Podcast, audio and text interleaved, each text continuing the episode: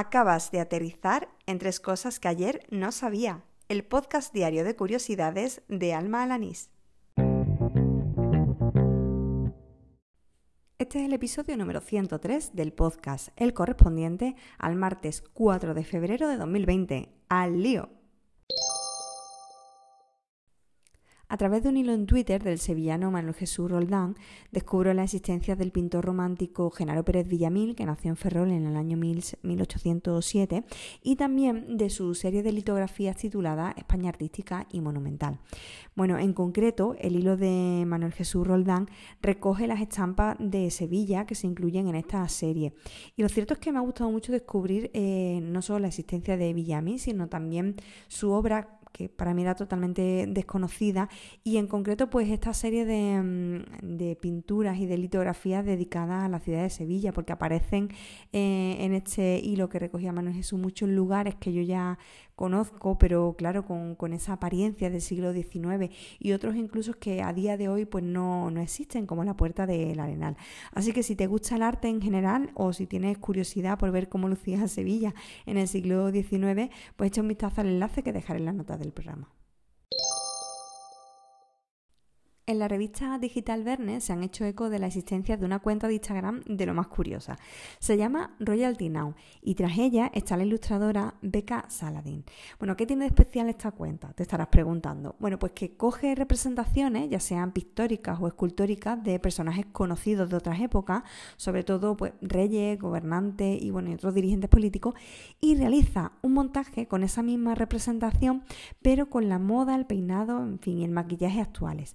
Hay algunas, la verdad, que están súper conseguidas y otras que, bueno, que no llaman tanto la atención. Pero lo cierto es que es una cuenta muy curiosa y dejaré enlazado tanto el perfil como el reportaje de Verne por si quieres ojearlo.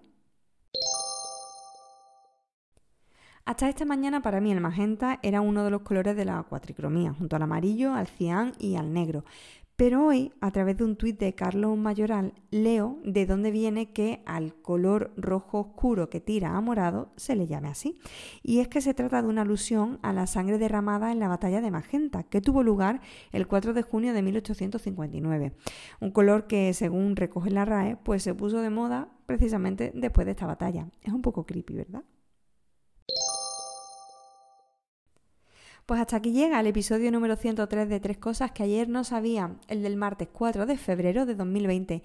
Gracias por seguirme, por oír diaria, semanalmente o como te dé la gana estos episodios, o como bueno, como ocurrió ayer, eh, que muchos de los usuarios que me seguían en Evox, pues de repente se encontraron con todos esos capítulos atrasados de estos dos últimos meses y se pusieron a y se pusieron al día, porque de hecho, eh, por lo que he podido ver en las estadísticas de Anchor, pues ayer fue el día que más reproducciones registró el podcast con casi 300 en un solo día y doy por hecho que en gran parte fue a que por fin se solucionó la incidencia que tenía en esa plataforma. Plataforma en la que, por cierto, si quieres puedes dejar algún comentario, review, valoración, al igual que en Apple Podcast y bueno, ese tipo de de acciones pues ayuda a que otras personas conozcan este programa.